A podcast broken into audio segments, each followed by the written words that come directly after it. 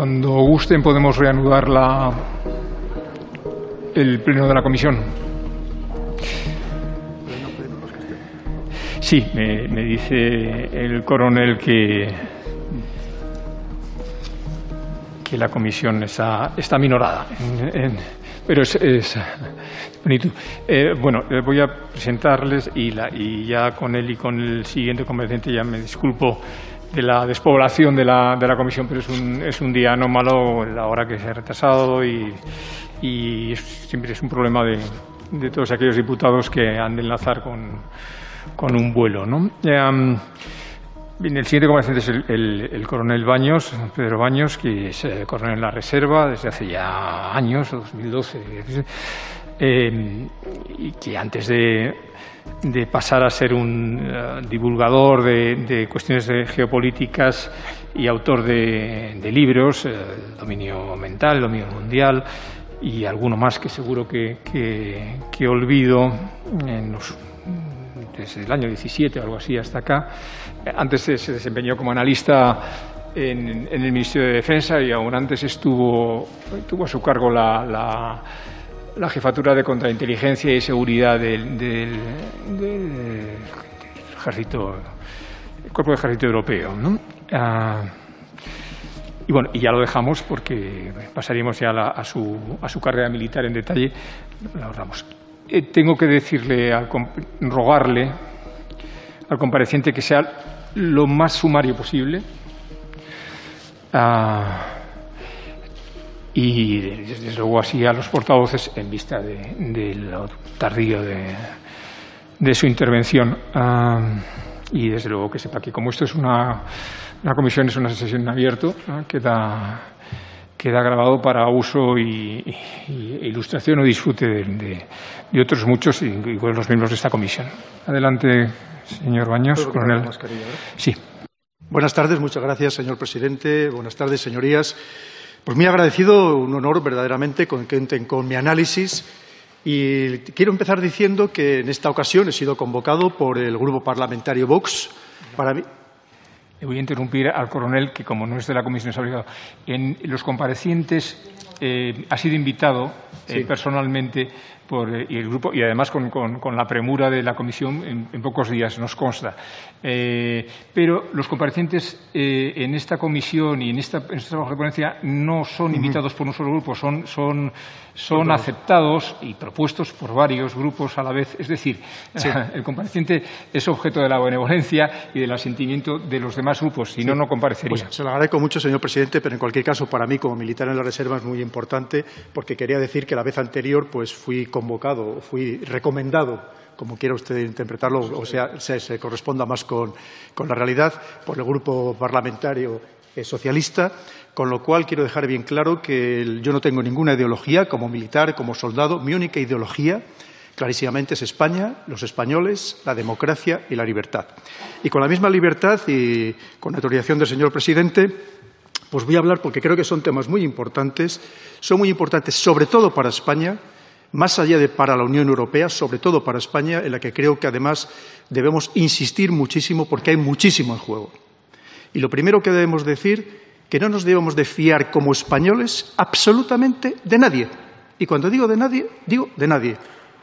Ni siquiera de aquellos que teóricamente son nuestros aliados y nuestros amigos. Hemos de pensar que si hablamos de desinformación, estamos hablando de la mentira, estamos hablando del engaño, y esto es algo que va consustancial con la naturaleza humana. Desde el principio de los tiempos. Recordemos lo que dice el octavo mandamiento de la Iglesia Católica, que dice, no darás falso testimonio ni mentirás. Por algo lo dice, porque es una claramente de nuestras grandes debilidades.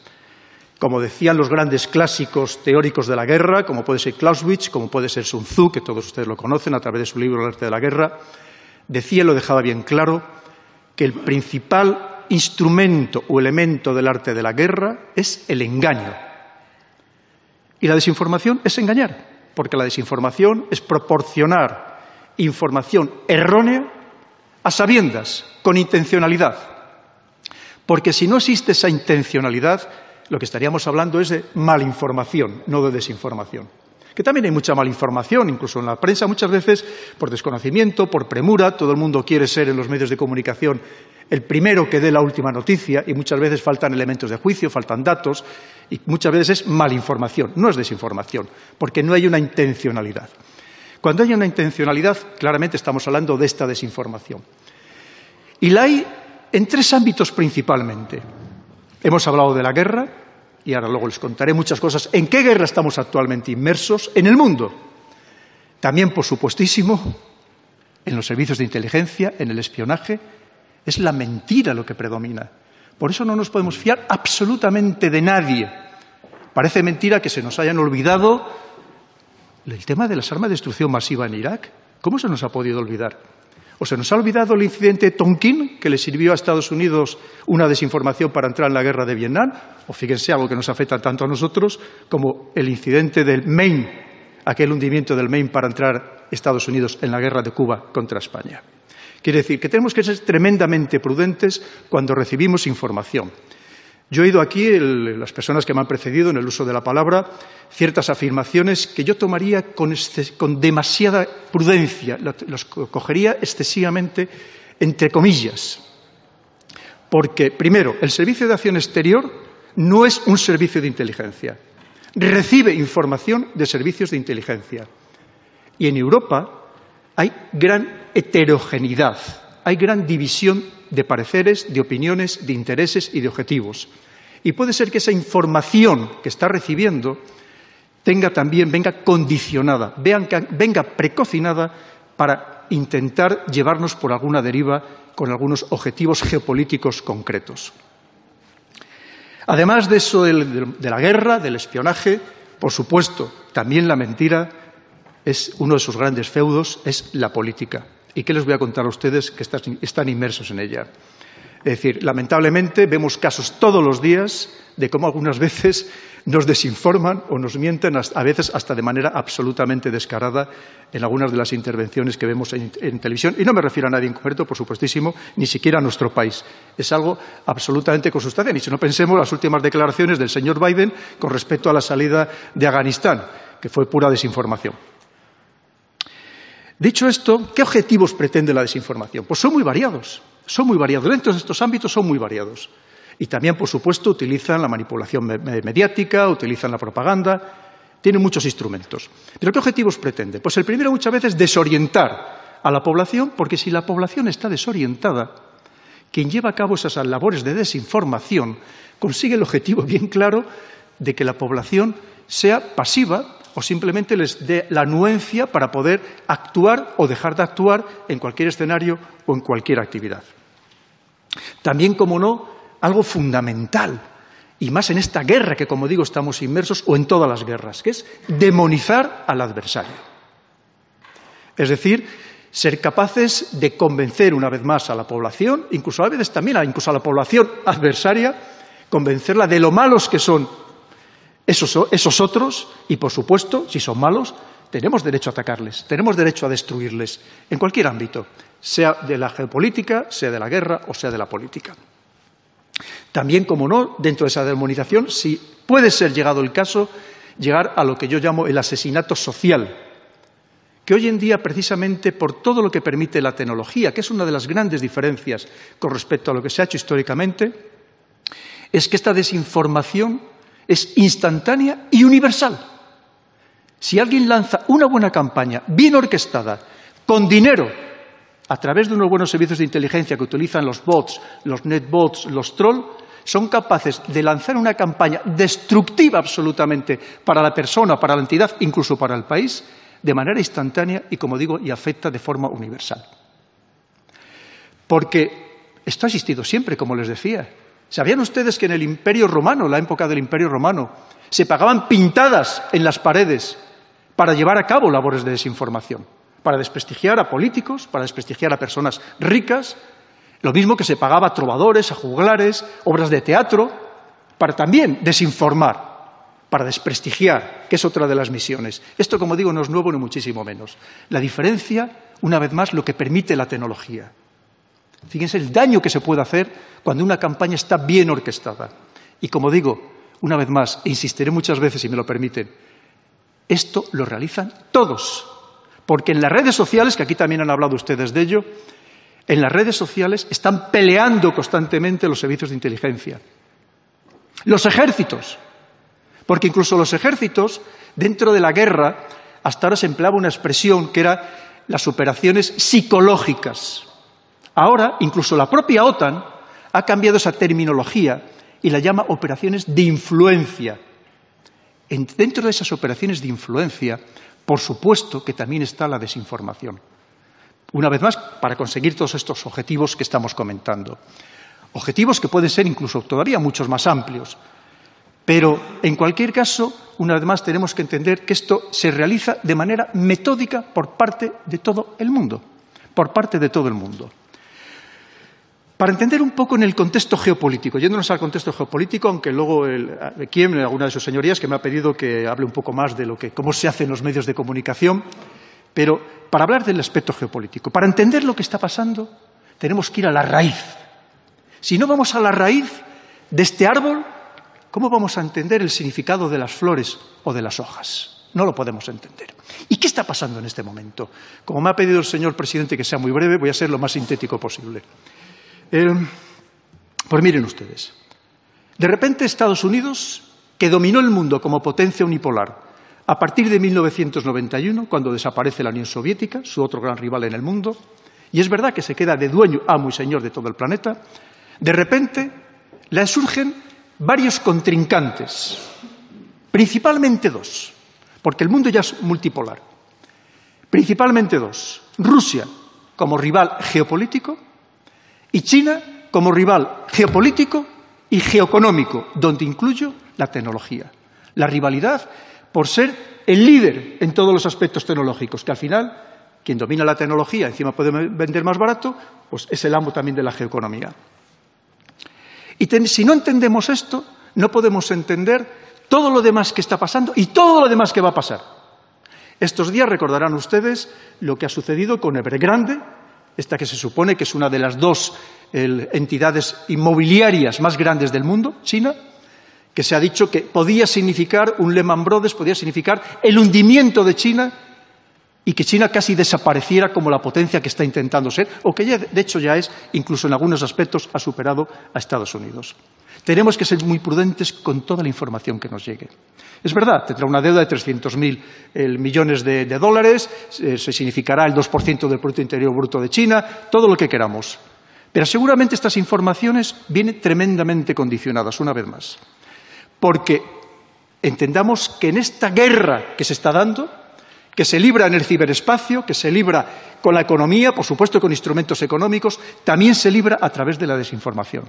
Y a partir de ahora no tengan ustedes ninguna duda que veremos mucho más episodios, mucho más episodios de estas campañas de desinformación para tratarse de desprestigiarse mutuamente y, por ejemplo, que los inversores abandonen el país. En fin, hay muchas maneras de hacer daño a través de esta desinformación. Veremos muchas más campañas.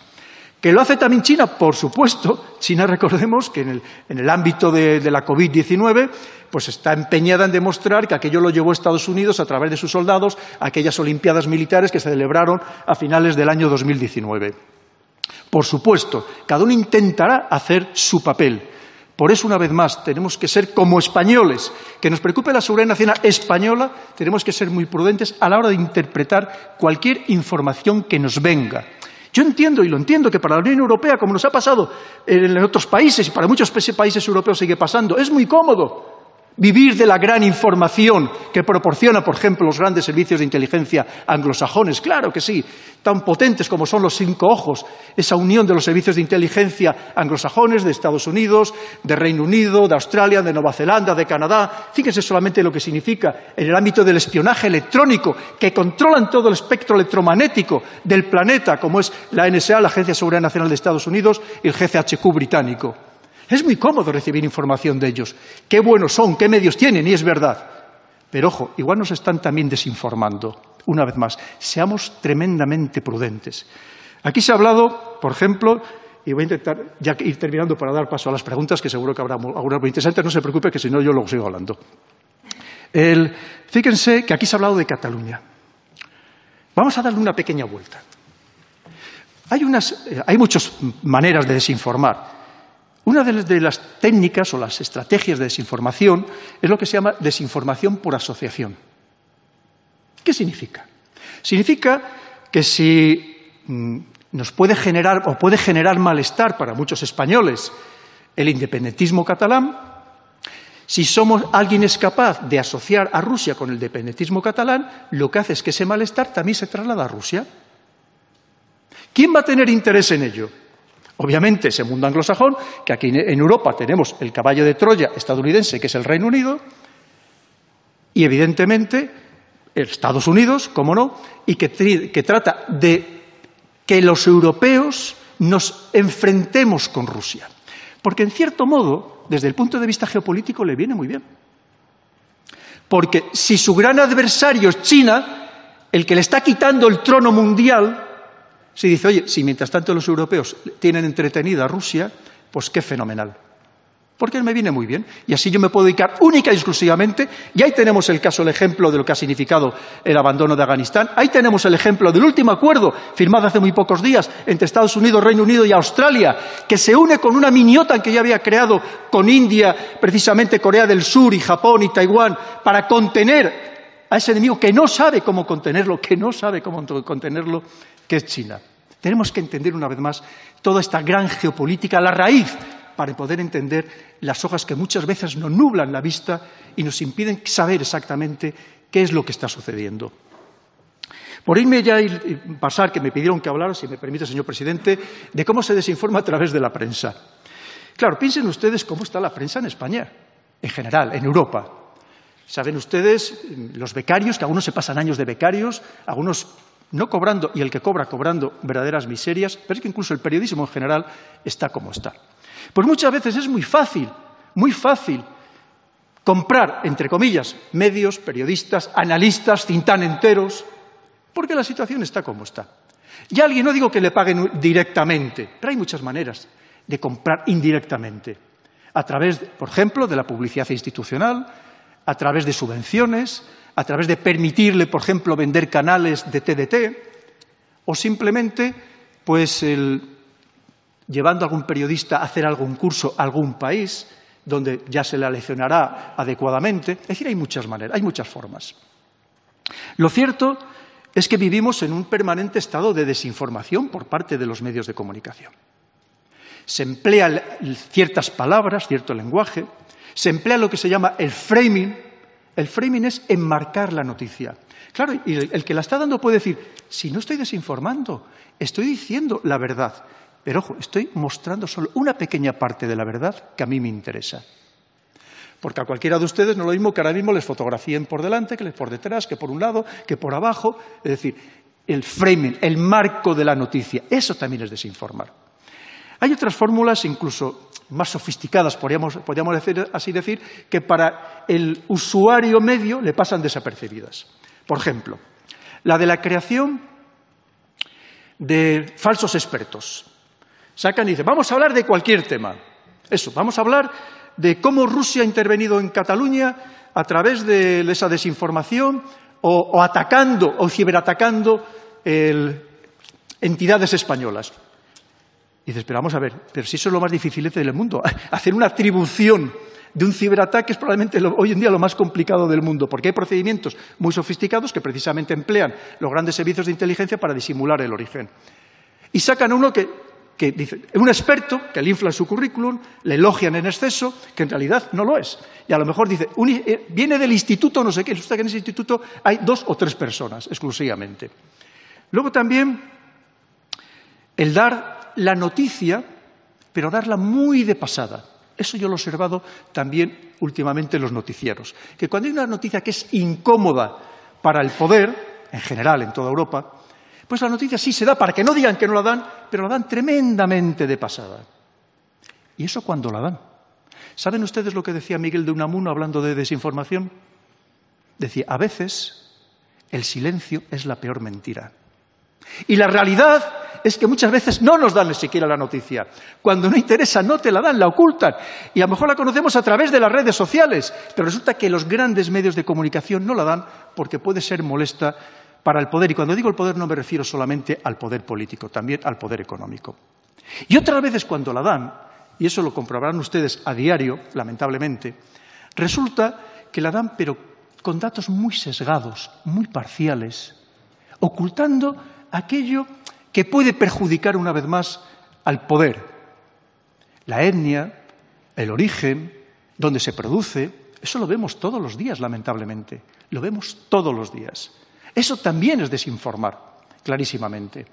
Como vemos, es un conjunto de, maneras, de formas, de instrumentos que al final lo que perjudican es a la democracia, al final lo que perjudican es al pueblo, que tiene derecho a conocer, y nos lo dice la Constitución, a conocer la verdad, a que se le informe de manera verídica.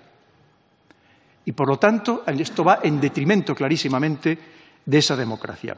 Hay muchas más fórmulas, pero no me quiero extender, que seguro, como digo, que tendrán ustedes preguntas y ya vamos un poco retrasados en el programa.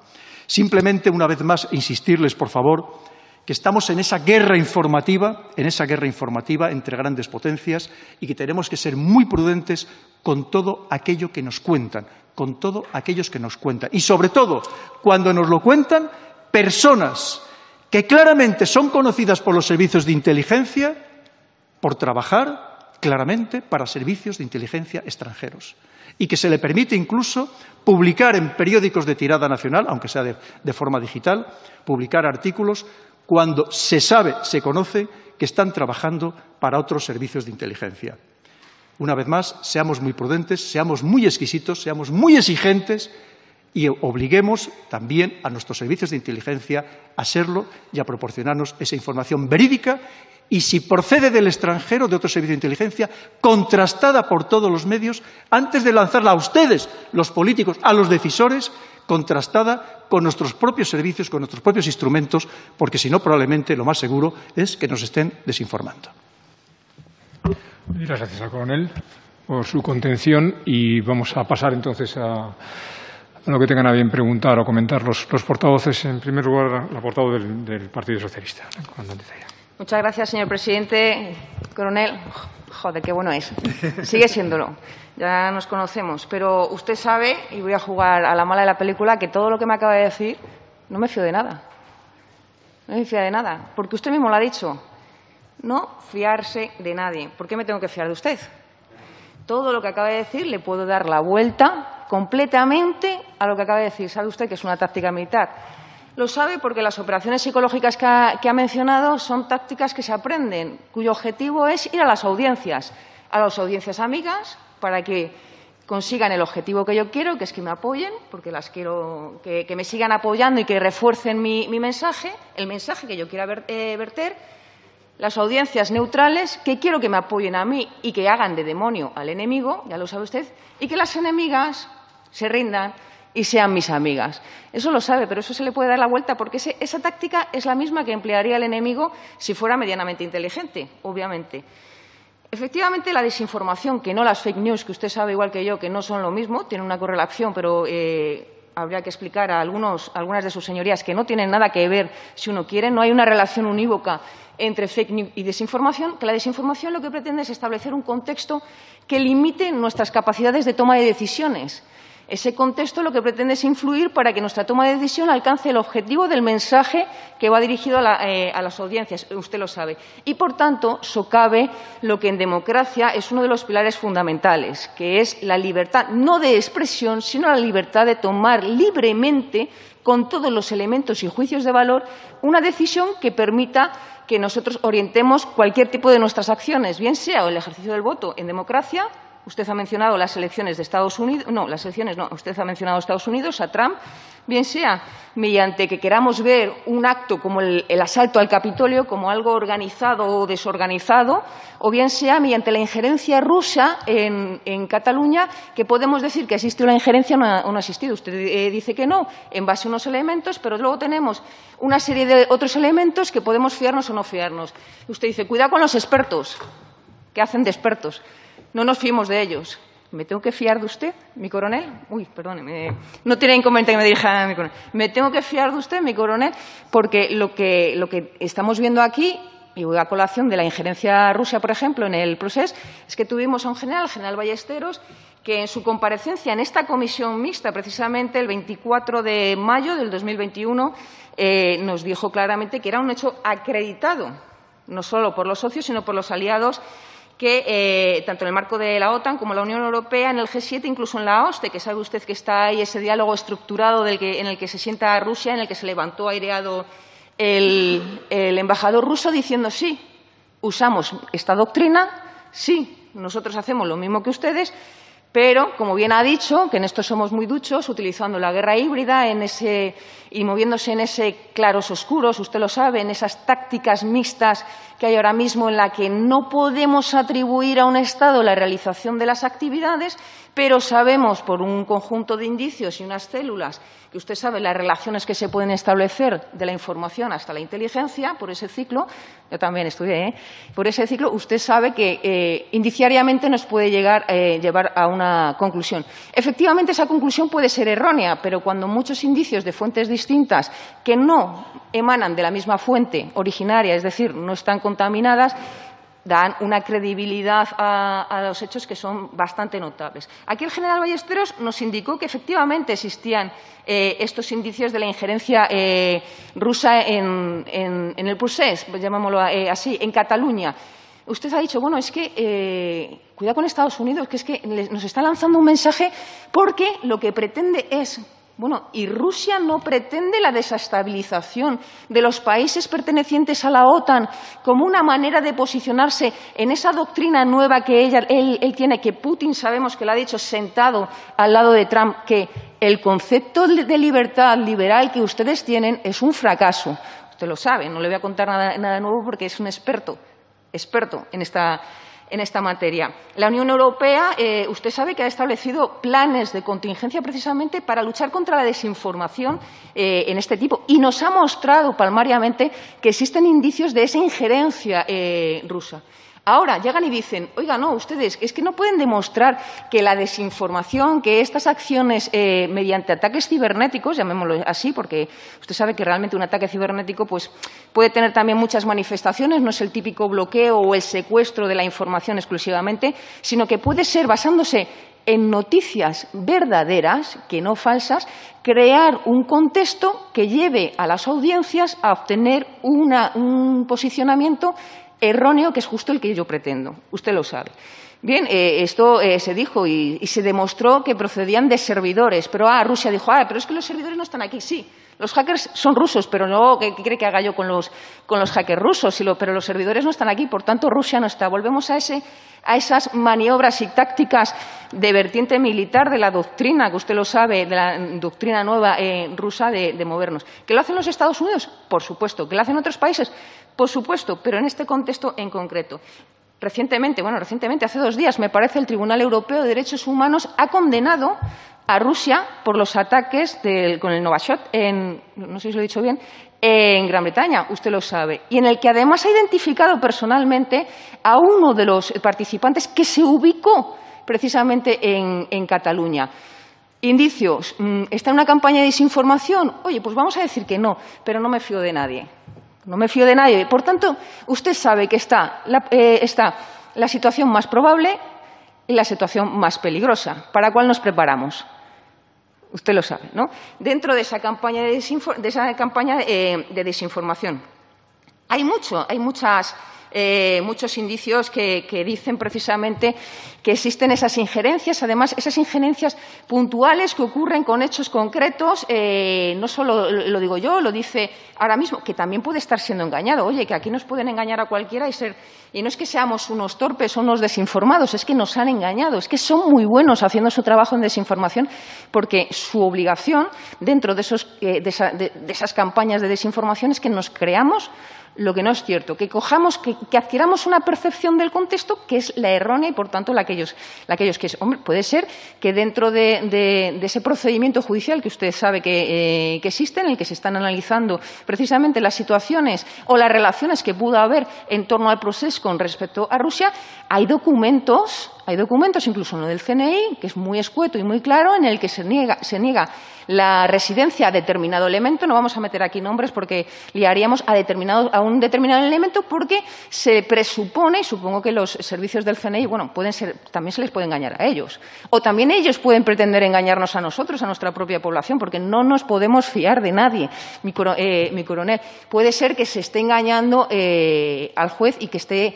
eh, llegando a conclusiones falsas. Por supuesto, aquí todo el mundo puede engañar a todo el mundo, porque en eso se basa la desinformación, en generar desorientación. Y cuando no nos fiamos de nadie, entonces estamos más desorientados todavía, que es usted una de las conclusiones que ha llegado, es uno de los objetivos a los que usted eh, ha llegado. Podríamos hablar también de si ha habido o no ha habido injerencias en, en, Estados Unidos en las elecciones. Ya sabe usted lo que pasó con Hillary Clinton, etcétera, y que ellos han llegado a sus propias conclusiones. Pero también podríamos decir que ha habido desinformación por parte de, por parte de los propios aliados dentro de la OTAN cuando hablamos del Ártico, de las injerencias rusas en, en el Ártico. Es cierto que existe una segunda guerra fría ahí camuflada, Rusia, China, ahora además con con el AUKUS que usted sabe que, se acaba de producir, que los intereses de Estados Unidos a lo mejor ya no se centran tanto en Europa y lo que Estados Unidos pretende es que nosotros tengamos una desestabilización para que se puedan centrar allí, pero no dejamos de ser sus, eh, aliados. Y usted me viene como un experto que me dice que no me fíe de nadie, pero que me fíe de usted con que no hay... Ya, ya sé que no me lo está diciendo, pero me está diciendo que no me fíe de los expertos de los que yo intento fiarme porque se supone que son mis amigos, porque son mis expertos, pero no me puedo fiar de... Uy, qué, confusión. Y me puede llegar y decir, es que son, mayores. La ciudadanía española es mayor. Que coja la diferente información y llegue a una conclusión. Y voy acabando. ¿A qué conclusión llega la ciudadanía española cuando diferentes medios de comunicación sobre los que hay influencia continua por medios económicos, por medios sociales, por medios políticos, por medios estructurales, por muchos medios? ¿Cómo llega el ciudadano de a pie? No yo, que soy político y que puedo tener contactos. Usted sabe que estoy en la Asamblea de la OTAN, usted sabe que estoy en la OSCE, sabe mi pasado militar, conoce los contactos que yo tengo. Yo puedo tener una información que puede estar incluso sesgada por mi propia formación o no, pero el ciudadano de a pie, que es lo que a mí me interesa, porque es al que yo represento, que no se puede fiar de nadie, porque acaba de decir usted que no se fíe ni siquiera de los políticos, porque estamos aquí, ni de lo que ve en la televisión, ¿cómo puede llegar a una conclusión correcta? ¿Cómo podemos garantizar los políticos que llegue a una conclusión correcta? Y cuando digo los políticos, porque somos los que tenemos que legislar, a una conclusión correcta para que se establezca un entorno mental que le permita una libre toma de decisiones para actuar como debe actuar una persona en democracia, en libertad, en la verdadera, no en el libertinaje. Y ahora llegamos. Debemos, por tanto, establecer límites a esa libertad de expresión versus la libertad o el derecho que se tiene a una información veraz dentro de la Constitución española. ¿Tiene el político, como establece la, Unión Europea y como ya han establecido otros, otros entes, el, deber, el deber, no el derecho, el deber de garantizar que un ser humano elija libremente, tome sus decisiones en libertad porque tiene una información veraz? Porque no nos podemos fiar de nadie, mi coronel, ni siquiera de usted. Muchísimas gracias. Muchas gracias. Em, gracias a la a la portavoz de la comandante Cantera.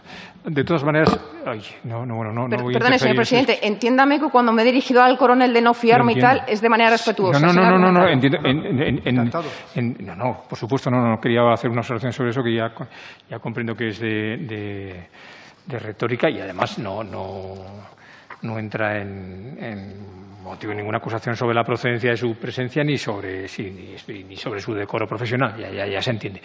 Eh, ¿Cómo no? De todos modos, ya que estamos entre amigos y, medio minuto, probablemente esto tan citado de las injerencias de, la, de fuentes rusas ¿no? Eh, en, el, en, el, en el catalán eh, no sería objeto de nuestra, de nuestra ponencia. Eh, no, pero no por razones de prudencia, sino porque, porque eh, o de prudencia o de, o, de, o de, consenso de grupos, sino porque lo que nosotros buscamos en, en, la ponencia son asuntos, asuntos de desinformación masiva que puedan alterar en momentos críticos la voluntad mm, nacional, eh, la opinión pública, eso se ve eh, paradinamente en procesos electorales. Señor presidente, si lo ve, mi conclusión pues final, eh, todo el argumento es porque el señor ponente, el coronel, ha utilizado Estados Unidos, Rusia y tal, entonces yo he cambiado toda mi argumentación en base a lo que, a lo que él ha dicho para llegar a una conclusión que es la pregunta, es ¿Cómo legislamos? ¿Cómo tenemos que legislar los, políticos? Que para eso estamos y para eso creo que está esta, comisión, con la idea de salvaguardar esa libertad que tienen que tener la ciudadanía española, en este caso, porque legislamos para los españoles, para que su toma de decisiones garanticen que tienen los elementos de juicio necesarios para mover su vida, para manifestarse en su vida, para cualquier tipo de cuestión. Podemos hablar de la injerencia rusa como podemos hablar de que quiere decidir sobre un helado de chocolate de menta o de fresa. ¿Cuál me gusta más? ¿Está más bueno esto u otro? Pero recibirá información por parte de los medios de comunicación. Permítame haber bajado a esa vulgaridad, eh, mi coronel, que creo que, nos entendemos. Muchas gracias. Mi, comentario no, era, más para ilustración del coronel, que, sin duda es un autor de, con éxito de, ventas y, audiencia en otros medios para su propia ilustración. No nos, importa todo fenómeno de desinformación ni, tenemos. Eh, mayor eh, eh, objeto en, las fuentes o no rusas de, la misma. Em, aunque, si me permite, yo, yo sí creo en la comunidad de inteligencia y en los países aliados, pero eso es una opinión personal del diputado que le habla, no del presidente de la Comisión. Em, si, le corresponde al siguiente portavoz. La, contesto, ¿no? Mm, bueno, Sí, puede hacerlo, puede hacerlo. Yo le recomiendo que al final haga una, recogida así. lo digo por, no alargar, aunque no soy yo quien pueda dar ejemplo en esta ocasión, ¿no? La comparecencia. Pasamos al portavoz del Grupo Popular, que lo llevará. No, no. Presidente. ¿Cuál de los dos? No, Ah, que está ahí, está ahí. Ah, muy bien. Gracias, presidente. Eh, muchas gracias, coronel, por, su exposición, que nos ha servido para ahondar en una cuestión de gran importancia, de plena actualidad y que seguirá teniendo gran relevancia en los próximos años. Eh, como especialista en geoestrategia, en defensa, en seguridad, entre otras cuestiones, nos ha desgranado algunos de los aspectos más relevantes de este fenómeno, el cual, coronel, eh, ya viene usted estudiando y abordando desde hace años, mucho antes de que estuviera de plena actualidad. En su exposición eh, nos ha hablado de la importancia de la prudencia, habrá sido la palabra más, repetida, eh, cuando recibimos información, de los diversos objetivos de la desinformación y sus formas, incluso ha dado pinceladas del origen histórico y distintas referencias a la geopolítica. Le pediría, si es posible, y en la medida que el tiempo nos lo permita, entrar en, las siguientes cuestiones. En alguna ocasión ha señalado que la desinformación no es un fin en sí mismo, eh, sino un medio, con diferentes finalidades, pero con una gran dificultad en la atribución del origen, algo que también eh, han transmitido otros comparecientes. En consecuencia, ¿qué podemos hacer para combatirlo, pero en origen, ante esta dificultad para localizarlo? En segundo lugar, en el plano de la defensa, ¿cómo podemos hacer frente como Estado a esos enemigos asimétricos de los que también usted ha hablado en diversas ocasiones, en concreto el terrorismo, en el plano de la desinformación? ¿Cree que se están dedicando los recursos necesarios para ello? En tercer lugar, en los últimos tiempos han proliferado las agencias de verificación de noticias. A su, juicio, ¿quién tiene potestad para decir lo que es verdad o no? ¿Tienen que ser agencias privadas? ¿Tienen que ser públicas? ¿Es posible la colaboración público-privada en este aspecto? Y lo más importante, ¿es todo verificable? En cuarto lugar, tratamos eh, de ver qué, puede hacer el legislador ante este fenómeno, pero ¿qué puede hacer el ciudadano? ¿Cree necesaria una alfabetización digital?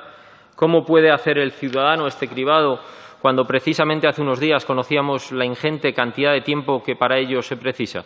Porque mm, salió una noticia que decía que en 2020 Facebook dedicó 3,2 millones de horas más de 300 años a buscar, etiquetar o retirar noticias falsas. ¿Tiene tiempo el ciudadano para poder hacer eso? Y, por último, eh, cómo conjugar esa alfabetización y ese espíritu crítico del público con ese ciudadano al cual las redes quieren atrapar y, ganarse su atención y para ello le proporcionan el contenido que es más acorde a sus preferencias con ese conocido algoritmo del que ya todos hemos hablado. Nada más, esas son mis preguntas. Muchas gracias, coronel. Gracias al, portavoz del grupo, al señor Villa, por su extrema concisión. Muchas gracias. Pues eh, a las dos señorías, muchísimas gracias. Las exposiciones son magníficas, las preguntas excelentes. Me daría como para hablar tres o cuatro días, pero vamos, voy a intentarlo resumir. me decía la señora Cantero de la libertad de expresión. Por supuesto, el problema es que podemos entrar, basándonos o con la justificación de la desinformación, podemos entrar en el ámbito de la censura. Y eso es tremendamente preocupante. ¿Cómo hay que combatir la desinformación? Incluso aquí antes, previamente, se ha hablado, por ejemplo, la que había existido durante la pandemia. por cierto, en algunos casos es entendible, porque también ha habido mucha desinformación por parte de las autoridades, también hay que decirlo. Con lo cual, cuando no hay claridad, eso da origen a todo tipo de, de teorías, incluso de las más perversas. ¿Cómo se debe hacer? Rebatiendo con argumentos. ¿Y quién los debe hacer? Personas solventes que de verdad tengan ascendiente social. No cualquiera, una persona totalmente despolitizada, desideologizada y que salga y que diga, mire usted, esto que acaban de decir no es cierto. Alguien que tenga peso de verdad, que la ciudadanía crea en ello. Porque si no, desde luego, que ahora sí es muy complejo, pero si no, desde luego, si salen ciertas personas a hablar, no se lo va a creer nunca nadie. Hablando del tema geopolítico, fíjense las declaraciones que lo habrán leído ustedes en las noticias del periódico El Mundo esta mañana, de un ministro francés que ha dicho que Estados Unidos ya no es su aliado que tienen que desconfiar, de, que tenemos que desconfiar los europeos de Estados Unidos. ¿Por qué? Porque una vez más vamos a entender lo que está pasando. Macron, lo mismo que en su momento la señora Merkel, ha abogado por un acercamiento a Rusia, que es lo que yo llevo postulando desde hace muchísimo tiempo, que ya saben lo que me ha costado, que me hayan dicho todo tipo de barbaridades. También he sufrido campañas de desinformación. Recuerdo un locutor de los más famosos de España, los más conocidos, que, me decía públicamente en su, emisora el que yo era un agente, un agente soviético de la KGB y que estaba intentando difundir el comunismo para favorecer a Putin. O fíjense que ahora mismo el principal partido de la oposición de Putin en las últimas elecciones ha sido el Partido Comunista. Y evidentemente ya no existe ni la KGB, que está el FSB y el SVR, ni siquiera existe el mundo soviético. Pero en fin, da igual. De todas maneras, ya saben ustedes que en este locutor, cualquier persona que no haya sido insultada o le haya puesto un mote, pues hombre, como que no es nadie en España. Así que yo me sentía halagado. le quiero decir que una vez que Macron, por ejemplo, está insistiendo en esa creación de un ejército europeo, que está insistiendo en reforzar la Unión Europea precisamente para que volvamos a tener influencia en el mundo, para que volvamos a ser competitivos en el mundo, que estamos perdiendo influencia a pasos agigantados. ¿A quién se enfrenta? Evidentemente a Estados Unidos. Y esta pataleta no solamente es por haber perdido la venta de los submarinos a Australia, hay muchísimo más detrás. Es que Francia que durante los últimos años, quitando el contexto de la guerra de Irak, porque la guerra de Irak de 2003 iba muy dirigida, aunque ustedes no se lo crean, también a Francia, contra Francia, que por eso fue uno de los motivos por los que invade Estados Unidos Irak en aquel momento, pero luego, en los últimos años, ha sido un aliado fiel de Estados Unidos y, en cambio, se ha sentido ninguneado y, por tanto, trata de, ampliar ese ninguneo al resto de la Unión Europea, que, en cierto modo, también es verdad. Estados Unidos ahora tiene otros intereses bien claros, que vienen ya desde la época de Obama, cuando empezó con su estrategia del pivotar hacia Asia y que Trump, posteriormente, amplió precisamente yendo hacia esa zona tan sumamente estratégica ahora mismo, donde se está jugando todo, que es el Indo-Pacífico. Una vez más, tenemos que entender las raíces para entender una vez más lo que es lo que está pasando. usted me decía de, las, falsas noticias, efectivamente, no lo mismo que desinformación. De hecho, hay falsas noticias y noticias falsas. Noticias falsas que significa que son noticias que desde origen nacen para desinformar precisamente, con esa finalidad y que son generadas por ejércitos y por servicios de inteligencia. Por supuestísimo, no se fíe de mí en absoluto. Fíjese, como yo no me fío de nadie en el ámbito profesional, de nadie. Recuerden que yo fui jefe de contrainteligencia del Cuerpo de Ejército Europeo y mi misión era descubrir espías, tanto los que pretendían los extranjeros, que pretendían robar información de Europa, como también los que trabajaban dentro del seno de Europa en beneficio de otros servicios de inteligencia. Y, por supuesto, yo no me fío de nadie y no pido que nadie se fíe de mí. Yo simplemente expongo mis argumentos, mi análisis, pero, por supuestísimo, que nadie se fíe tampoco de mí. Entre esas noticias falsas, entre esa desinformación, y usted lo ha dicho muy bien, uno de los objetivos que se pretende, como también han comentado, que no es un fin en sí mismo, sino es un medio, es manipular nuestras emociones. Todos nosotros somos esclavos de nuestras emociones, tanto las positivas como las negativas. Y quien sabe jugar con ellas, lo que condiciona es nuestras decisiones, más allá incluso de nuestros pensamientos. Y eso es uno de los objetivos que se pretende con la desinformación. Por eso la desinformación es muy emocional, muy emocional, para que nos dé rabia y nos provoque ansiedad, angustia. Es lo que se pretende. Y por eso cuando una noticia sea demasiado emocional, nos remueva nuestras emociones, por favor, también desconfiemos de ella, porque casi seguro que pueda ser intencionado.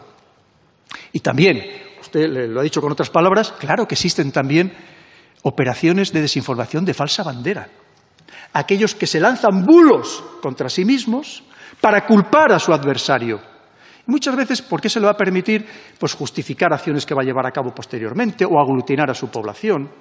Cuando aquí hablamos de la información que nos llega de ciertos servicios de inteligencia del centro y del norte de Europa, y no voy a personalizarlo en ningún país en concreto, hay que tener mucho cuidado porque son países, y lo ha apuntado antes el magistrado que ha hablado antes que yo, que son países que tienen un resentimiento especial contra Rusia.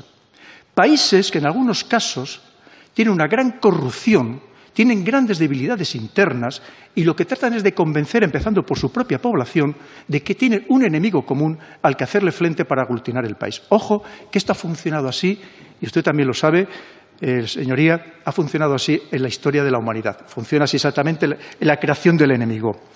Él dice, ha quedado acreditado la intervención de Rusia en Cataluña.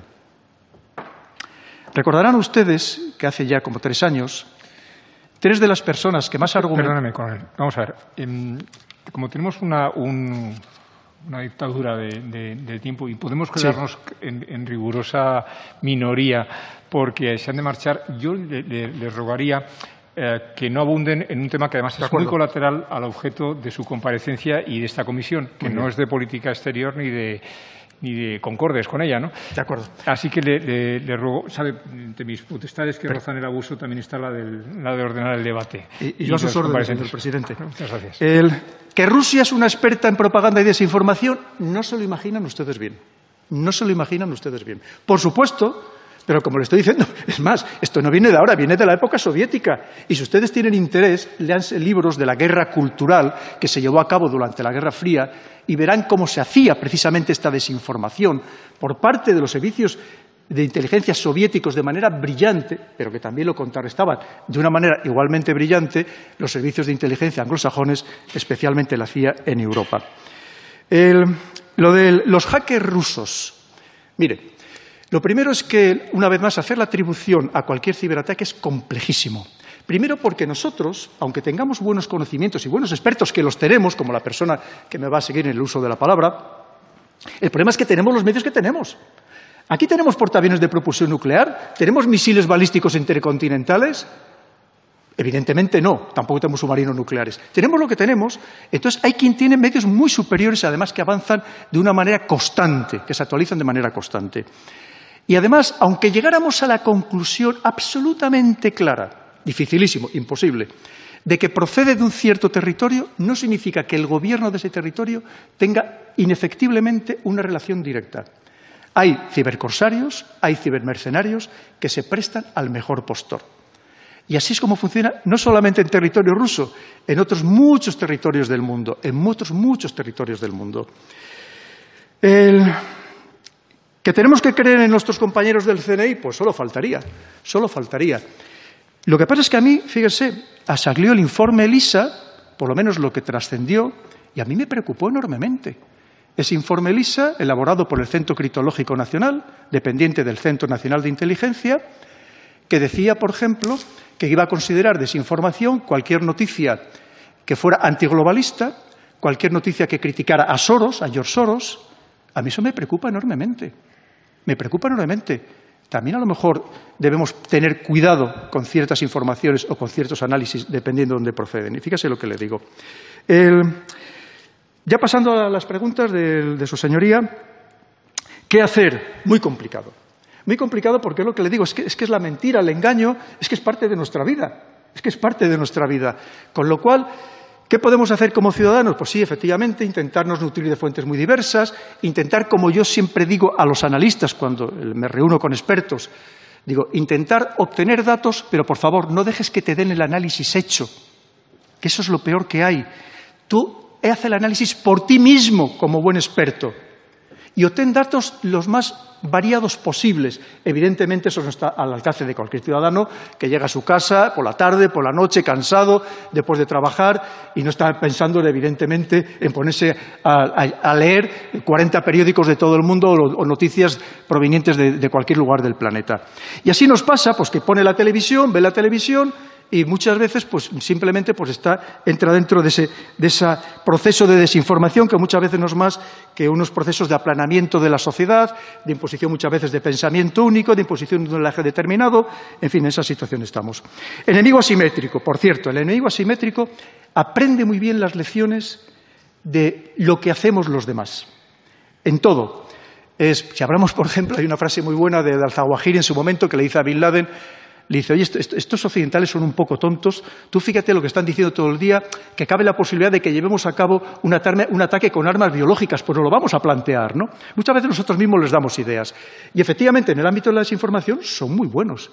Lo tenemos ahora mismo con el caso con los talibanes que han aprendido la lección y hemos visto cómo han dado ruedas de prensa en varios idiomas cómo han lanzado una campaña de publicidad para darse autobombo que lamentablemente han secundado, lamentablemente en algunos casos, ciertos medios o ciertos intereses occidentales, porque ya que nos hemos ido del país y lo hemos dejado como lo hemos dejado, pues hoy vamos a decir que tampoco ha quedado tan mal y que a lo mejor estos no son tan malos. Pero por supuesto que es muy complejo luchar también contra esa desinformación procedente del mundo, del, del mundo asimétrico, podríamos hablar del terrorismo salafista yihadista, y para lo cual hace falta también muchos expertos y el problema es que no hay para todos, no hay, medios ni personal para todo.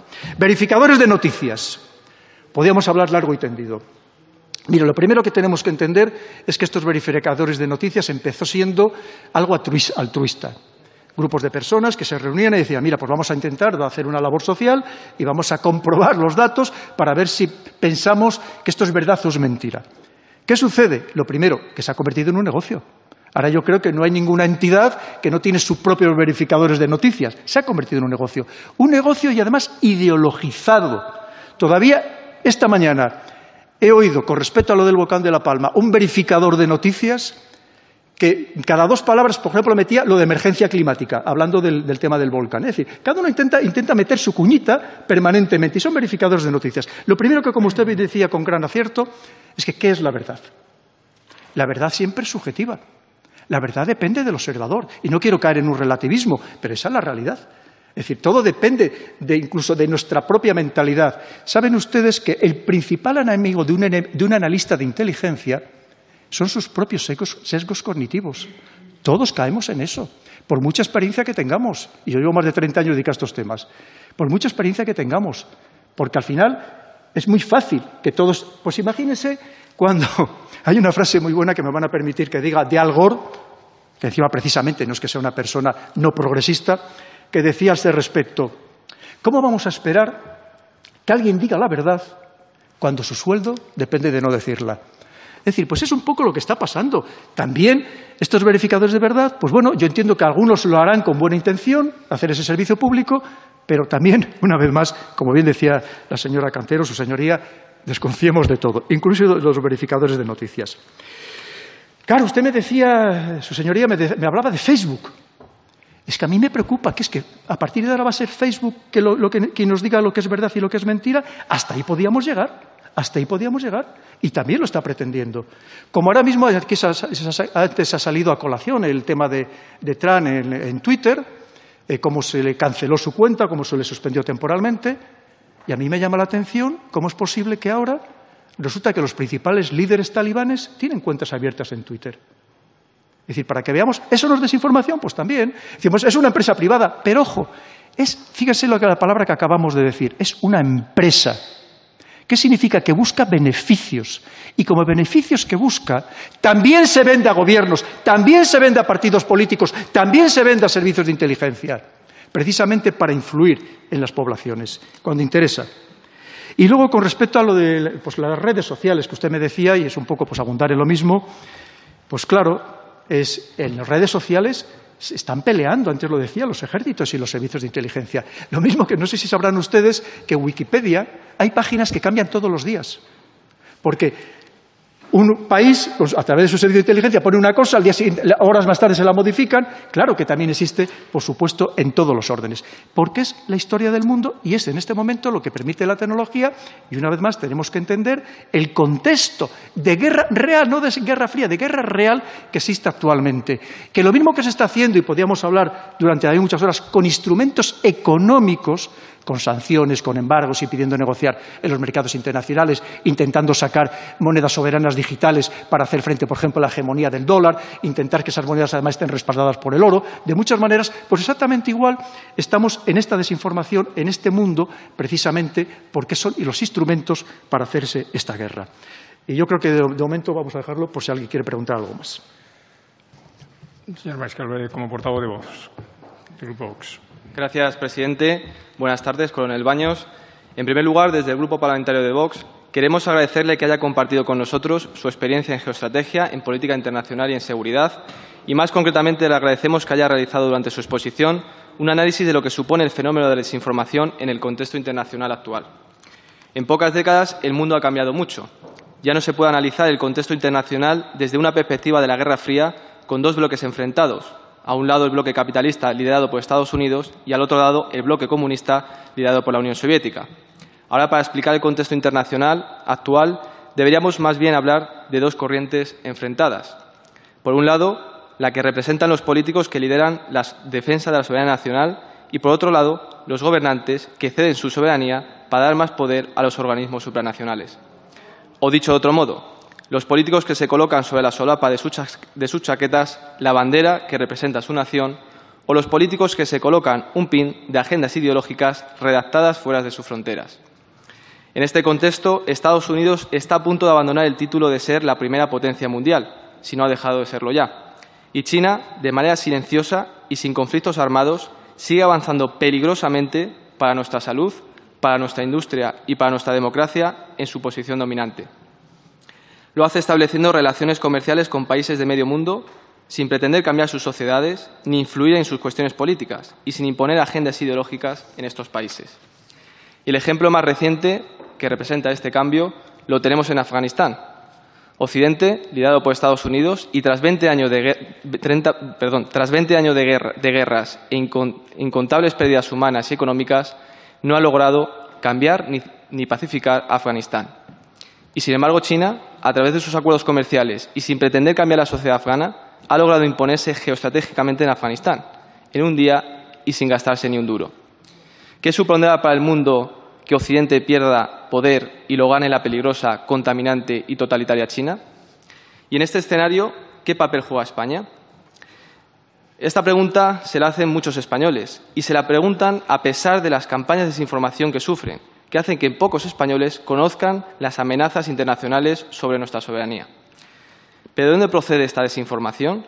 Como ha señalado usted, buena parte del origen de esta desinformación también procede de los medios de comunicación.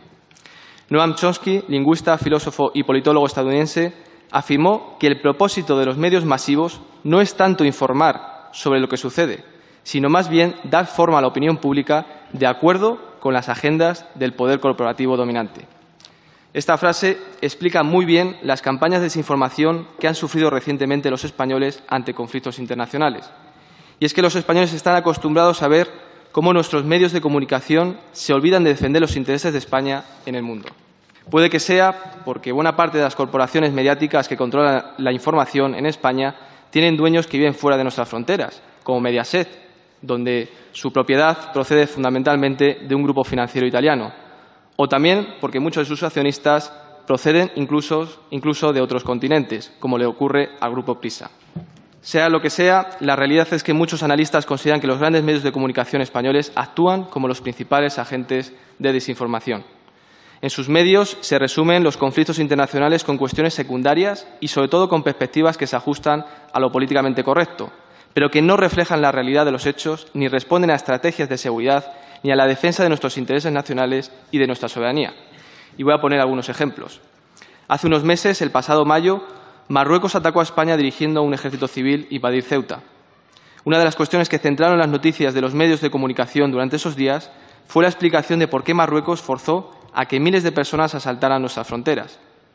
Buena parte de los periodistas justificaron incluso la invasión, explicándola como consecuencia de la entrada en nuestro país, con colaboración del Gobierno, del líder del Frente Polisario. Sin embargo, los medios evitaron dar una explicación más exhaustiva a los españoles de la amenaza que supone Marruecos para España y cómo este país pretende expandir su soberanía marítima en aguas españolas, en las zonas de Canarias y también en las ciudades que ellos llaman falsamente ciudades ocupadas de Ceuta y Melilla. Y encima, desde las televisiones, se pretendió blanquear una invasión en nuestro territorio diciendo que se trataba de una crisis humanitaria. Muchos españoles se preguntan hoy todavía por qué los medios ocultan la amenaza real que sufre España por parte de Marruecos y la situación de inseguridad que sufren los españoles que viven en Ceuta y Melilla. Algo parecido ha sucedido hace unas semanas con la victoria del movimiento talibán en Afganistán, que fue utilizado por la izquierda para justificar sus políticas de puertas abiertas, en lugar de defender el sentido común y pedir que, los miles de, de refugiados afganos fueran acogidos por sus países vecinos, con los que comparten cultura y religión. ¿Por qué sucede esto? La historia nos ha demostrado en centenares de ocasiones cómo los gobiernos han utilizado los medios de comunicación para justificar guerras. Sin embargo, en la actualidad da la sensación, al menos en España, que los medios intentan suavizar los conflictos, distraer o desorientar, como ha dicho usted durante su comparecencia, a los ciudadanos para evitar que España se posicione en el mundo. Y si ese es su objetivo, que es lo que parece, ¿por qué sucede? Y si no, que lo están consiguiendo, y si no, que se lo digan a Pedro Sánchez, que cada vez que asiste a una cumbre internacional pasa desapercibido. Y un ejemplo también reciente que verdaderamente alarma. La semana pasada un grupo de, perdón, la semana pasada un grupo de ciudadanos estaba disfrutando de su día libre en una terraza de Torre Pacheco, en Murcia, cuando un marroquí estampó su coche contra ellos. En el coche, el terrorista dejó una nota en la que reconocía que se trataba de un atentado. Y estoy seguro de que muchos de los que solo se informan a través de la televisión desconocen que España sufrió la semana pasada un atentado yihadista. Eso sí, creen que grupos de encapuchados se organizan para dar palizas a los homosexuales. Es decir, ocultan la verdad, la verdadera realidad que sufre España, la de la inseguridad en sus calles provocada por la inmigración ilegal y descontrolada, y pretenden crear un problema que en la vida real los españoles no sufren. Y voy terminando con una conclusión. Todos podemos recordar las batallas sin cuartel que había antes entre los grandes medios de comunicación en España. Telecinco contra Antena 3, El País contra El Mundo, la cadena SER contra la COPE. Eso era pluralidad informativa, o al menos tenía una gran apariencia de serlo. Ahora nadie se pisa al callo. Reman todos en la misma dirección, que desafortunadamente no es la de defender a España, sino la de defender los intereses de unas élites políticas y económicas que no han votado los españoles. Todos cuentan lo mismo, todos usan las mismas etiquetas, todos repiten las mismas consignas y todos tienen el mismo punto de vista en todos los asuntos sensibles. Inmigración, ideología de género, corrección política, emergencia climática. Por supuesto, el debate es inexistente y donde sí se produce, en las redes sociales, los ciudadanos perciben que cada vez es más difícil hacerlo. Ante esta situación, desde el Grupo Parlamentario de Vox le planteamos lo siguiente. Nos gustaría que nos concretase cómo los españoles pueden defenderse de los principales agentes de desinformación que no están muy lejos de aquí, los tenemos dentro de nuestras fronteras y algunos de ellos quizás están en esta misma sala, como ha ocurrido hace unos minutos, cuando hemos visto a un diputado separatista atacar a España a través de la mentira. Me gusta poner muchos compromisos, señoría. Un momento. Las alusiones a diputados ausentes mmm, quedan muy bien para quedan grabadas, pero impiden cualquier justificación, explicación por su parte no son un extremo de cortesía por parte de quien las emplea y además ha sido un diputado del que me aleja finalmente todo lo que usted puede imaginar que ha justificado ante esta presidencia y, ante, el, ante la comisión que debía marcharse por razón de urgencia en un avión. En fin, la cortesía parlamentaria existe y se debe tener en cuenta. No digo que sea obligatoria, pero se debe tener en cuenta. Adelante, coronel. En cualquier caso, yo lo voy a contestar porque se me podrá acusar de que a lo mejor no soy fiable, como me decía la señora Cantero, Pero, en cualquier caso, hay una cosa que nunca me han podido decir, es que, no sea valiente. lo único que ya saben ustedes es que yo no puedo entrar en temas de política nacional y, además, es, algo que llevo absolutamente a rajatabla, no solamente porque sea una imposición legal, sino porque, además, creo firmemente en ello. Pero fíjese, usted ha dicho cosas muy interesantes. Verá usted, es que hemos hablado del contexto desde el punto de vista geopolítico, pero en el mundo hay otro enfrentamiento, que es un enfrentamiento ideológico. Un enfrentamiento ideológico que ahora mismo también está representado por una Rusia que, intenta ser neoconservadora, es decir, recuperar valores de la religión, de los valores de la familia, valores tradicionales. Estamos, por otro lado, con una China, como usted decía, que ellos lo dicen abiertamente, hay que leer los discursos de Xi Jinping, de, su primer ministro, su viceprimer ministro, lo dicen claramente que ellos lo que pretenden es un nuevo orden político-social, que ellos le llaman el socialismo moderno, en el que no creen en la separación de poderes, no creen en los valores y, principios democráticos que creemos en Occidente, pero sí que ellos estiman, y además es lo que tratan de vender, que pueden proporcionar mayor satisfacción de las necesidades de los ciudadanos que hasta ahora ha sucedido con las democracias, que lamentablemente vemos que con tantos casos de corrupción no necesitamos que venga Rusia a destruirnos, nos estamos destruyendo muchas veces nosotros mismos. Dentro de ese mundo ideológico, ¿Quién se enfrenta con un neoprogresismo incluso a ultranza y exacerbado? Pues figuras tan importantes como George Soros. Y hay que decirlo con rotundidad. El que crea que George Soros no tiene influencia en Europa y en España, incluido en alguna de las principales instituciones europeas, le recomiendo que lea libros como los del el señor Juan de Castro Arespacochaga o, o el señor Joaquín Abad, donde viene incluso en el último libro de Joaquín Abad con nombre y apellidos, incluso con muchísimos detalles de quién pertenece, como yo llamo, a esta secta de los sorosianos. Porque en ese enfrentamiento también nos afecta a nosotros también nos afecta a nosotros. Y por favor les digo, tampoco me crean, recurran a estos otros expertos, personas muy solventes, que han escrito estos libros. Claro, efectivamente China intenta expansionarse, no expandiendo la democracia, no propunando la democracia, sino además, como dicen ellos, no ingiriendo jamás en los asuntos internos de ningún Estado, pero en cierto modo también, y como digo, de una manera indirecta, vendiendo otro modelo político-social. Y esto es muy preocupante para los que creemos firmemente, de verdad, en la democracia. Los que creemos de verdad, y vuelvo a insistir, en la democracia. Y en mi caso soy un pleno convencido, yo soy de origen muy humilde, y por supuesto que tengo que creer precisamente en la democracia. cuando hablamos de injerencias, también hay que decirlo, según informes absolutamente independientes, desde la Segunda Guerra Mundial, Estados Unidos ha ingerido en más de 100 procesos electorales en todo el mundo, incluyendo en algunos casos fomento de golpes de Estado. En el caso de la URSS, la Unión Soviética, barra Rusia, se calcula que aproximadamente la mitad. Por eso les digo que aquí no se libra nadie, que cada uno intenta, obviamente, tener en los gobiernos, tener a personas afines. ¿Cómo no? A personas que les vayan a hacer el juego. Por supuesto, no van a poner en un gobierno a alguien que sea un enemigo suyo o que vaya a romper acuerdos importantes. Y ahí tenemos, que no nos lo creemos, ahí tenemos el caso que aquí que tanto hablamos en la Unión Europea y se nos llena la boca de democracia y de que nunca vamos, por ejemplo, a negociar o tener relaciones con dictadores. Y ahí tenemos un dictador militar en Egipto, al-Sisi, con el que estamos encantados precisamente porque, entre otras cosas, beneficia a este mundo occidental.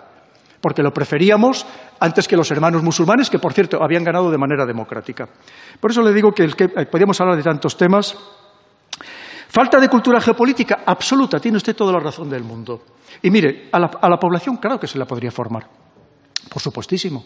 Ahora es más fácil, por supuesto, decir, argumentando, oye, que es que las, televisiones son privadas y buscan beneficios y es más fácil poner programas basura para tenernos a todos atontados, infantilizados, que es uno de los objetivos de, la de estos programas, pues claro, es más sencillo. Pero no, no, claro que poco a poco, como hacen algunos países. En Francia, por ejemplo, hay programas de debate muy buenos, muy buenos. Y poco a poco se puede ir formando a la población.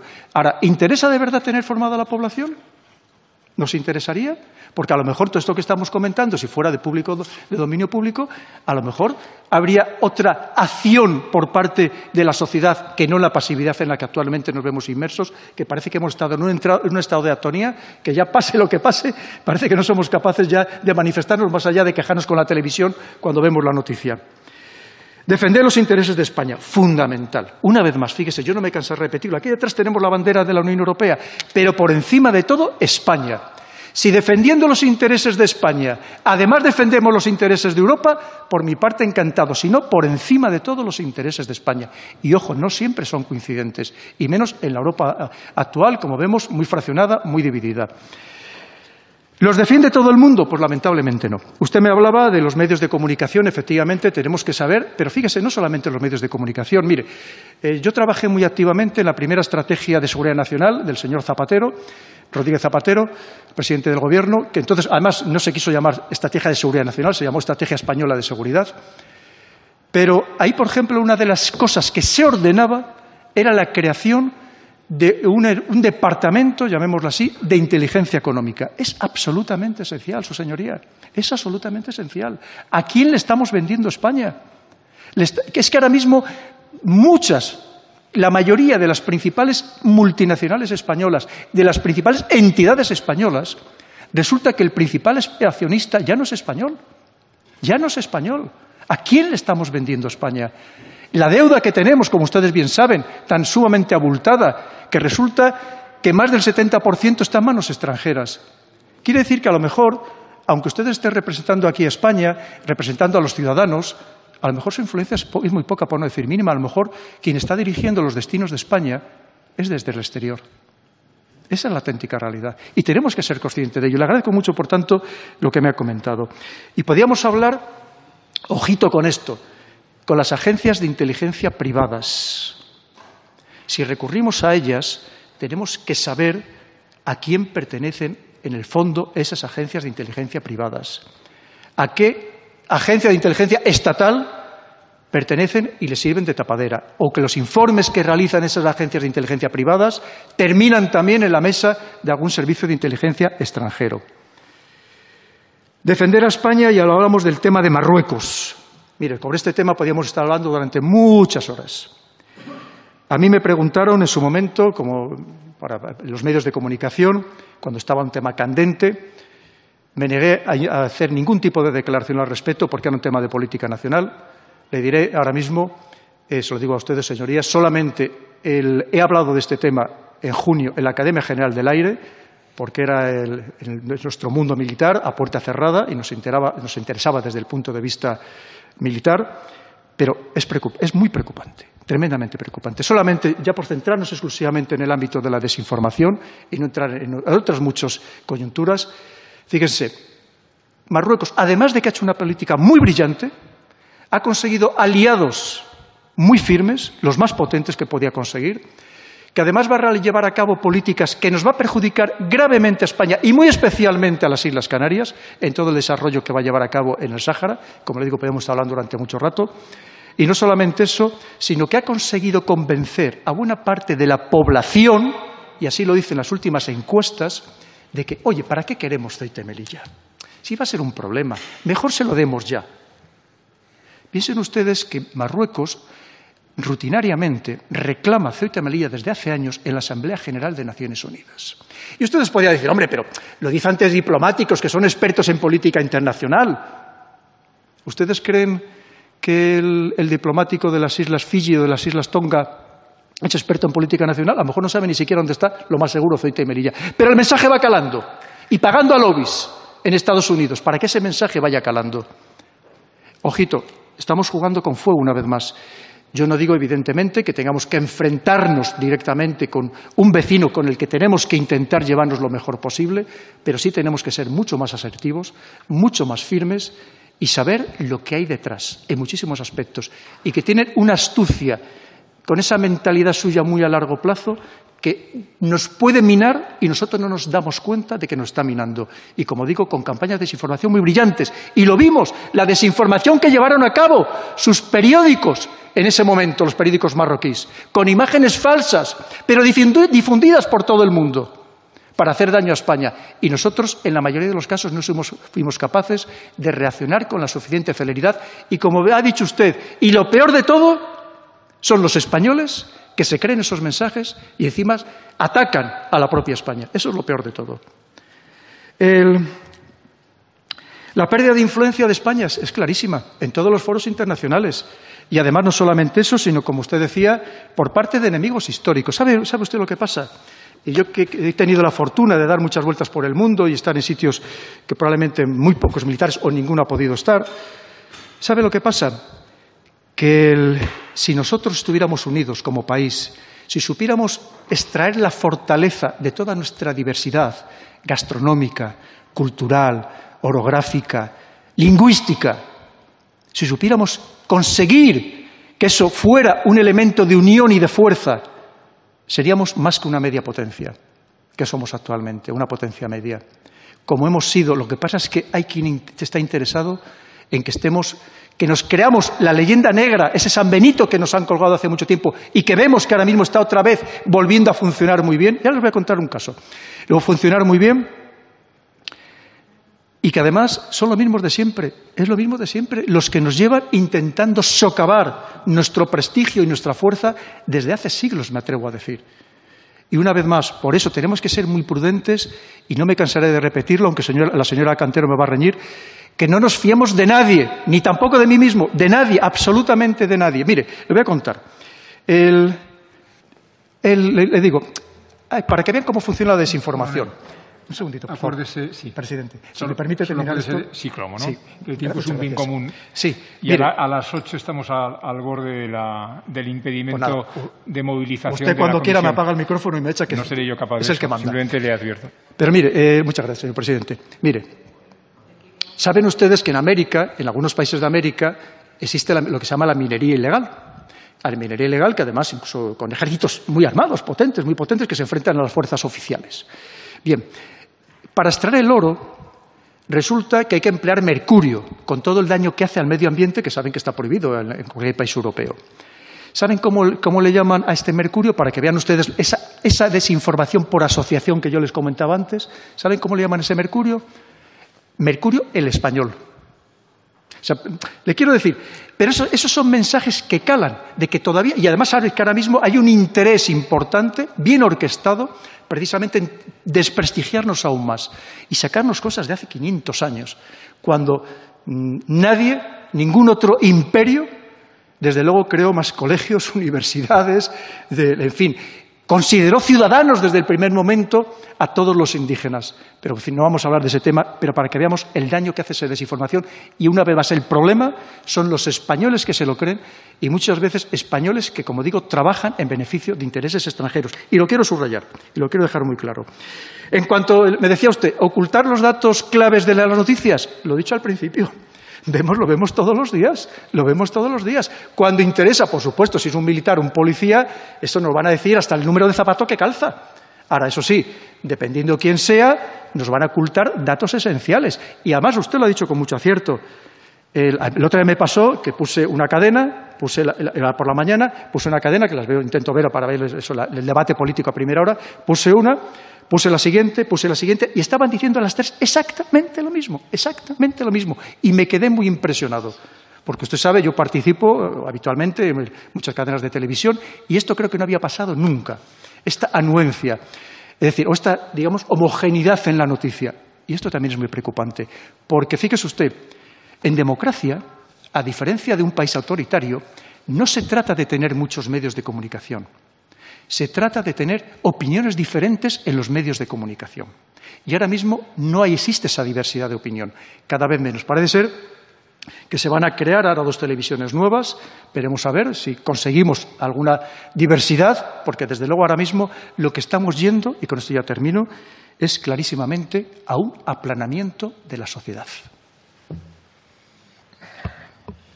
Gracias al al compareciente. Entiendo que no hay nadie más interesado. ¿O sí? Sí.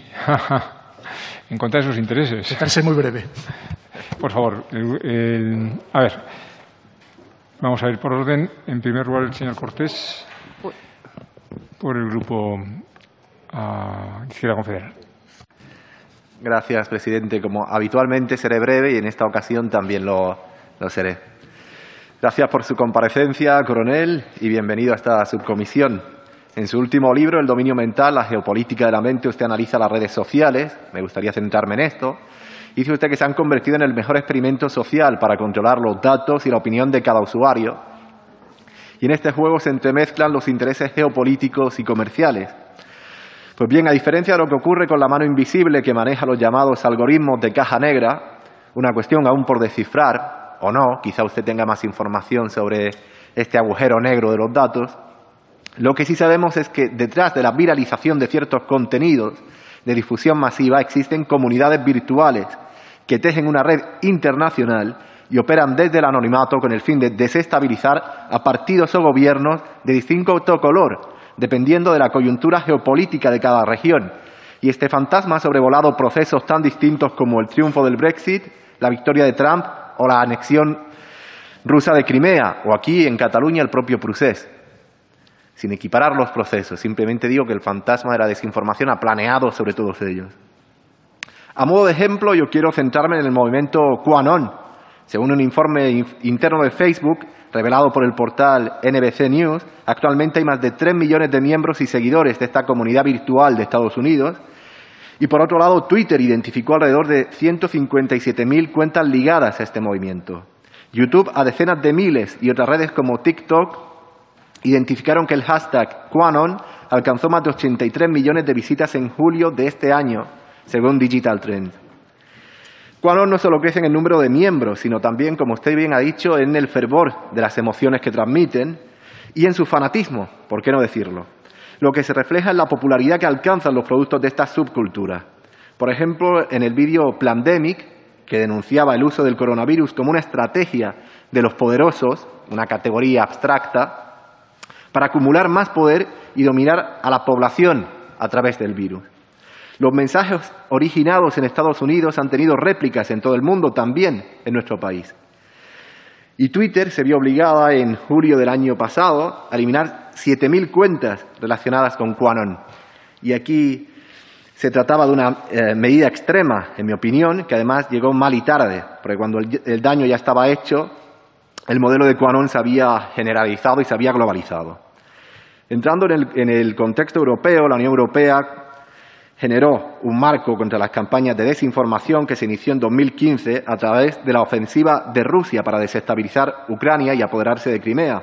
Y desde entonces la Comisión Europea ha multiplicado los esfuerzos para contrarrestar las fake news y neutralizar la posible intoxicación informativa, en especial durante las elecciones al Parlamento Europeo en 2019 y desde el inicio de la pandemia, pero no hay criterios unificados en los países miembros.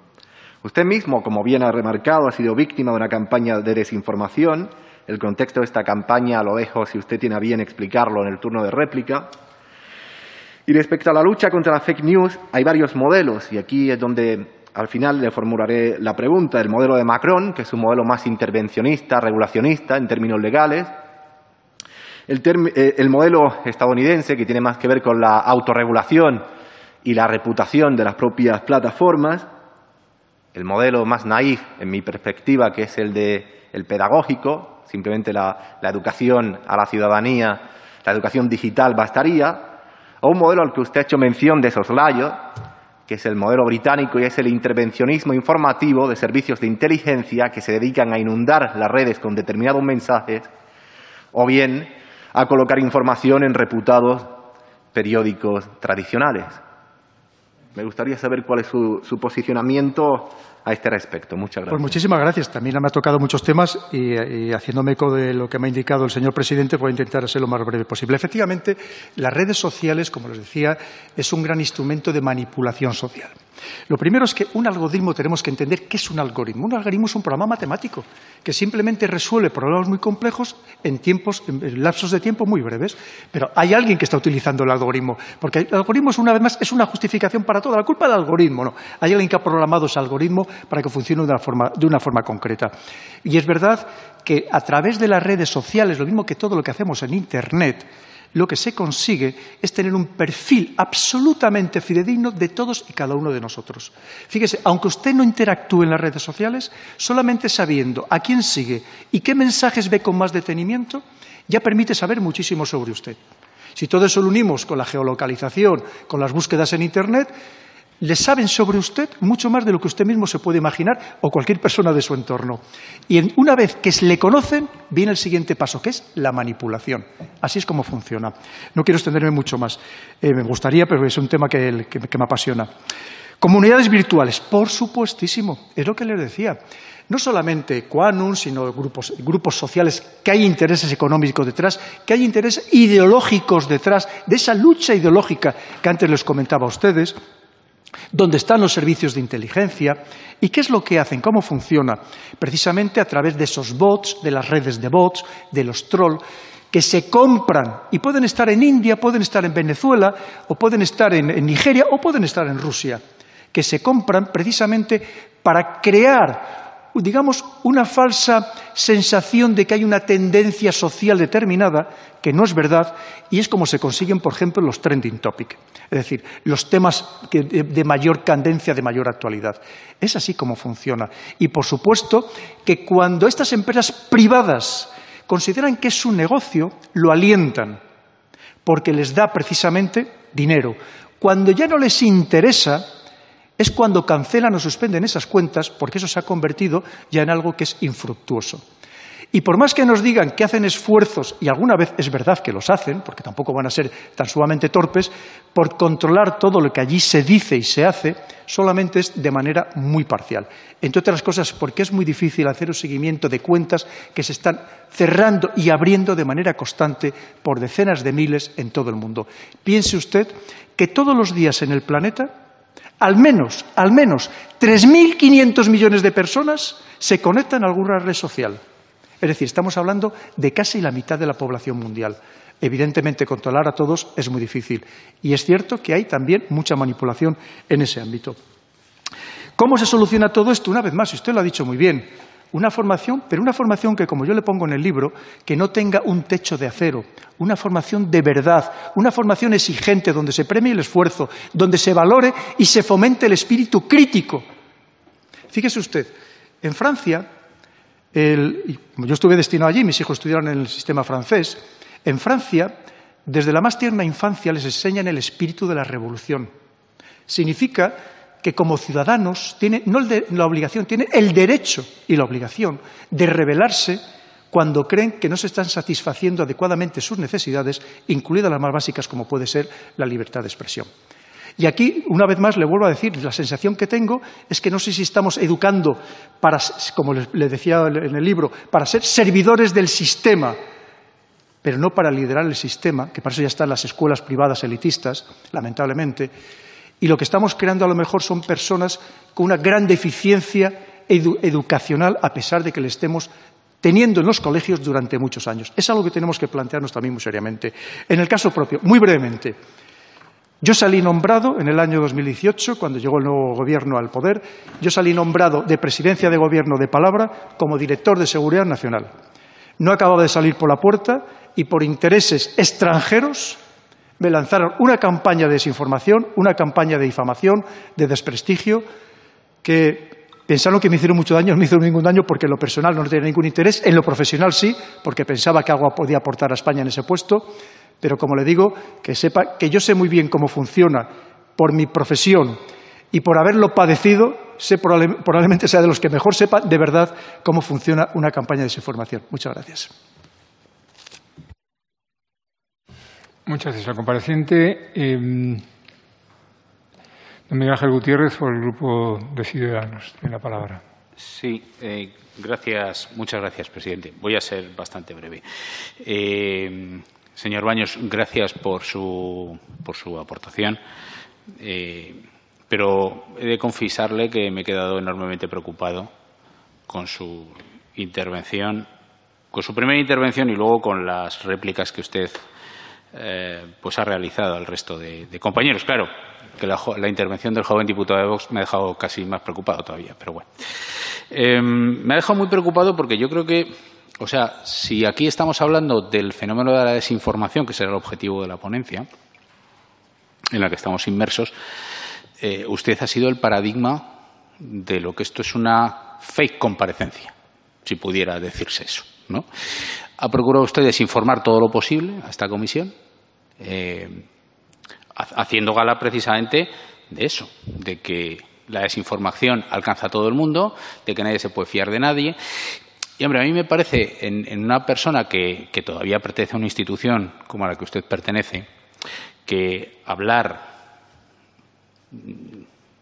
como ha hablado y se, le ha y se le ha dado a entender, de la falta de credibilidad en lo que dice y se pronuncia el Estado y sus instituciones, pues hombre, siendo usted representante de una institución tan, no iba a decir importante, pero para mí desde luego importantísima, pero desde luego tan meritoria como son nuestras Fuerzas Armadas, a mí me parece eh, fuera de lugar en, el Congreso de los Diputados, eh, fuera de lugar en esta comparecencia y fuera de lugar de lo que veníamos a hablar.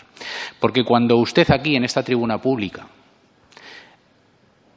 habla mal de las instituciones y del Estado de este país, diciendo que están engañando a sus ciudadanos y que, y que no se puede uno fiar de lo que dicen, le está haciendo usted un daño reputacional tremendo a las instituciones y al Estado de este país. Y una persona que ostenta y ha ostentado los cargos de responsabilidad que usted ha ostentado, me parece eh, muy poco. Es que no quiero utilizar palabras groseras. No, no, no, las quiero porque la cortesía parlamentaria yo sí que intento respetarla y no quiero usarla. Eh, pero, pero sí sería por usar palabras gruesas, señor Baños. Eh, creo que no se puede hablar de la desinformación y usted es un experto. Yo no le, por supuesto, no, se la, no, se la, no le quito ese mérito, ¿eh? ni pongo dudas ni arrojo sombras sobre ese mérito, pero yo creo que usted ha eh, hoy, desde esta tribuna, tenía la oportunidad, de verdad, de, públicamente, porque esto está retransmitido eh, de forma pública, pues tenía usted la oportunidad de, sí, sí, usted tenía la oportunidad precisamente de hablar bien de nuestras instituciones y, de, y, de, y, dentro del fenómeno de la desinformación procurar informar a los ciudadanos de, que, hombre, en, las instituciones y en el Estado de este país, pues los ciudadanos deberían de fiarse. Creo yo, esa es mi impresión. Eh, hombre, me ha sorprendido incluso cuando usted no ha dicho nada de Soros en su primera intervención. Ya me ha extrañado, porque ya esto es típico en usted y, de hecho, lo ha vuelto a repetir de forma eh, eh, contundente ¿no? en todas las intervenciones que usted ha podido. Lo mismo que de Rusia. Le confieso que eh, yo participo mucho en su opinión sobre que la Unión Europea debería hacer una política distinta con Rusia y una visión distinta de Rusia.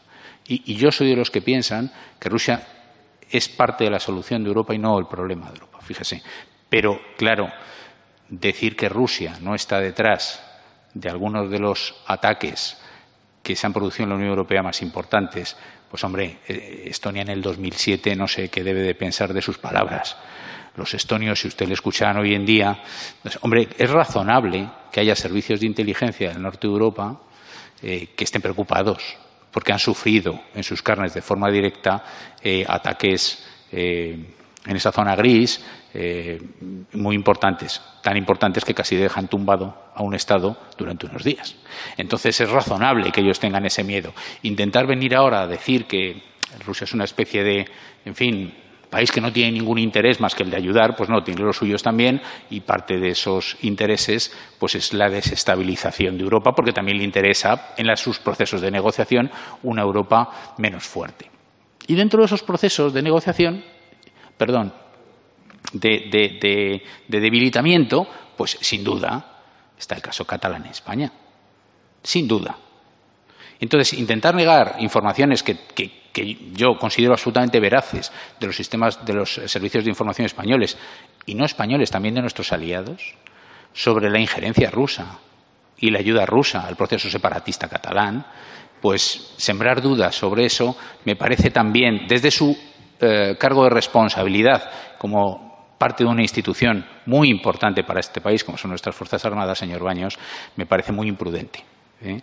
Quiero hacerle esta reflexión eh, lamento ser el último, pero me hubiera gustado poder intervenir, pero bueno, las cosas son cuando son, eh, porque, porque a lo mejor, eh, no sé, me hubiera gustado que usted lo pensara un poco en el resto de las intervenciones que ha tenido en las respuestas a mis compañeros. Pero creo que su intervención ha sido una imprudencia que yo creo que debo calificar como lamentable, señor Baños. Muchas gracias, presidente. Pues yo se lo agradezco porque. Yo darle el uso de la palabra. Eh, yo se lo agradezco porque, mire, yo soy respetuoso absolutamente con cualquier opinión y además muchas veces aprendemos más de los que nos critican que de los que nos elogian. mire, yo no he venido aquí a agradar los oídos de nadie. Yo entiendo que lo más sencillo, y además es, por eso soy coronel y no soy general, porque yo no, jamás he halagado los oídos de nadie ni he seguido la corriente mayoritaria. He intentado pensar un poco más allá. Y además pensar, como les decía al principio, con absoluta libertad. Evidentemente, eso es lo que he intentado, exponer mi análisis. Yo no le digo bajo ningún concepto que mi análisis sea el acertado, por supuestísimo. Seguro que aquí tendrán otros comparecientes que, sigan pues, la, tendencia, efectivamente, lo que ahora está, tiene mayor eco mediático, lo que la ola, ¿no? Es decir, pero yo siempre intento ir un poco más allá, precisamente como les decía, por mi experiencia, por mi pasado profesional. Pero lo que sí es verdad es que si usted piensa en algún momento que yo he intentado desacreditar a España, a sus instituciones, o yo me he expresado mal, usted lamentablemente no me ha entendido bien. Porque jamás, jamás, ni lo he hecho ni lo haré. Es decir, para mí hay algo fundamental, precisamente como militar, que es la lealtad a mi país y a mi ejército. Eso por encima de todo, por encima de todo. No tenga ni la menor duda. Por eso he peleado siempre y perseguiré peleando.